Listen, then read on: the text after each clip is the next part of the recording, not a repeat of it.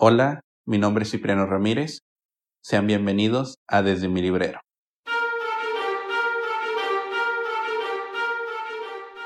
La pandemia causó diferentes impactos en el área laboral, en el área geográfica, económica y desde luego social. Las relaciones personales cambiaron 180 grados. Para empezar, para cuidar a nuestros seres queridos teníamos que alejarnos. Qué irónico, ¿no? Pensar que para cuidar a alguien hay que estar cerca, hay que estar acompañando.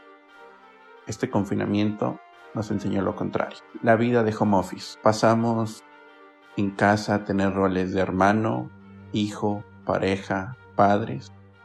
Ahora tener un rol también de empleado. Convivencia, aprendizaje, las idas a la cafetería, la convivencia en parques, clubes deportivos se reducieron a una pantalla. Videollamadas, videoconferencias, salidas, conciertos, eventos masivos pasaron a ser eventos reducidos y limitados. Ante todos estos cambios, la ira, la tristeza tienden a aparecer. De ahí la importancia y mi deseo por el día de hoy compartirles el siguiente libro.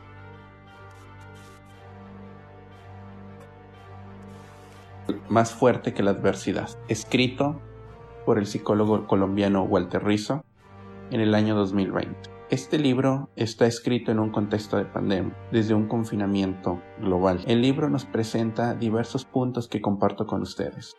Primero, ¿qué hacer o por qué aparece el enojo? El enojo hace su aparición cuando hay algo que está obstaculizando nuestra meta, a nuestros deseos. El hecho de estar todo tiempo en casa, el hecho de perder cosas relevantes en nuestro día a día, genera una frustración, un deseo de impotencia, que podrá ser desagradable, podrá no ser lo más placentero del mundo, pero tiene una función. Y aquí es donde surge una pregunta muy importante. ¿Para qué sirve el enojo? El enojo nos da fuerza y nos da acción. Fuerza para poder responder ante el obstáculo que se nos presenta acción para llevar a cabo diferentes planes, diferentes alternativas que podemos ir desarrollando.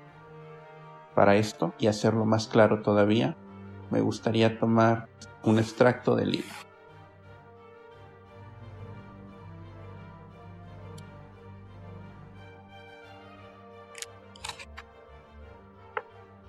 El texto o el libro nos señala lo siguiente. Cuando un obstáculo impide alcanzar una meta relevante para la supervivencia, el organismo desarrolla fuerza y vigor a través de la ira para tratar de destruir, eliminar o sacar del medio el estorbo. La mente toma lo anterior y crea la frustración psicológica, que aparece cuando no podemos satisfacer una necesidad, un deseo o una meta importante. Nos frustramos, desilusionamos o decepcionamos.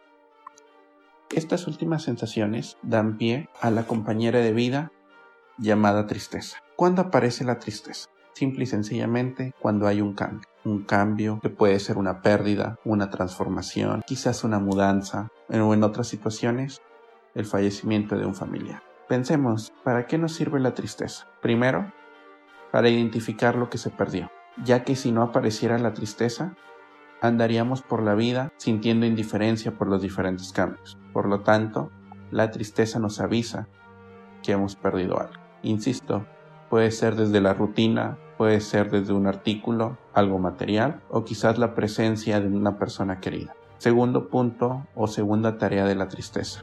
Reflexionar sobre lo que perdimos, extrañar, sobrepensar, darle vuelta a las situaciones, a las diferentes cosas que hemos perdido es parte de esta tristeza y con esto lograr reelaborar o identificar el cambio que ha producido también en nosotros, no solo en el exterior. Para esto, también me gustaría repasar un extracto del libro.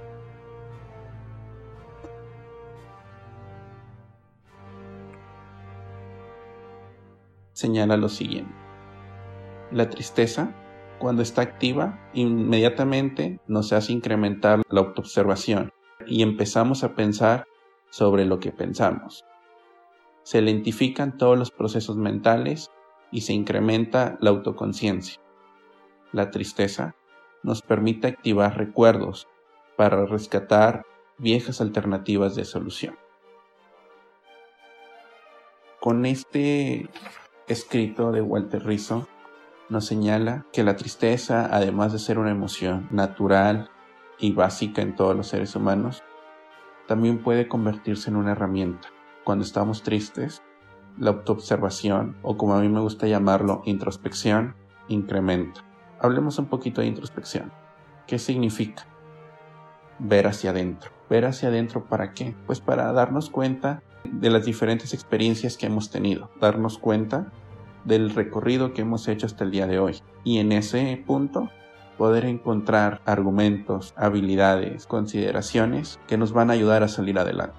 Además de estas dos emociones que tienden a presentarse ante los diferentes cambios sociales que ha habido a partir del confinamiento y la pandemia por COVID-19, hay ciertas enseñanzas que nos maneja el libro. Enseñanzas no como las que podemos encontrar en la escuela, enseñanzas apartadas a las que podemos encontrar en libros y demás. Enseñanzas que únicamente se desarrollan con la experiencia.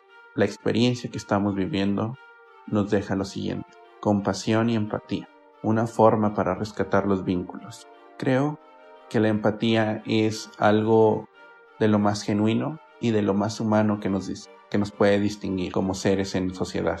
A veces es difícil empatizar con alguien porque no compartimos punto de vista, porque no compartimos las mismas experiencias, pero hoy en día este confinamiento, las crisis a partir del COVID-19 nos afectaron a todos, todos las experimentamos, por lo tanto, la probabilidad de que se presente la empatía es mayúscula.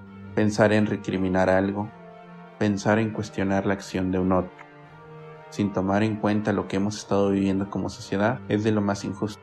Por lo tanto, hacer uso de la empatía, darnos cuenta que nosotros estamos procesando de manera diferente, darnos cuenta que también fuimos quizás no presas, pero sí sentimos miedo, que sí sentimos tristeza por lo que sucedió, es lo que da la pauta para generar la empatía. Y aún más importante, generar compasión, que es la segunda enseñanza que nos deja esta experiencia y el libro nos retrata en sus capítulos finales. ¿Qué es la compasión? La compasión es un grado más arriba de la empatía. Etimológicamente la palabra compasión significa sufrir juntos. Sufrir suena un tanto dramático, suena un tanto catastrófico, y tal vez lo sea. Pero en este contexto, sufrir juntos tiene que ver con esa conexión que podemos encontrar entre humanos, esa comprensión y validación de lo que estamos sintiendo. Y si de algo estoy seguro como psicólogo y como persona, es que cuando compartimos nuestro dolor, cuando compartimos nuestro sufrimiento, este disminuye. Y si logramos compartirlo con alguien que está sintiendo lo mismo o muy parecido, el efecto analgésico es aún mayor. Tener empatía para escuchar, tener compasión para intercambiar experiencias, es algo que nos ayudará a transformar nuestros vínculos sociales esto significa no destruir nuestros lazos afectivos, sino reconstruirlos a partir del cambio que hemos vivido como personas. Todo esto y más puntos asociados a la salud mental lo pueden encontrar en el libro que hoy en Desde mi librero les presento. Más fuerte que la adversidad de Walter Rizzo. Muchas gracias por acompañarme el día de hoy desde mi librero. Mi nombre es Cipriano Ramírez les invito a compartir, darle like y suscribirse a nuestros diferentes canales. Hasta la próxima.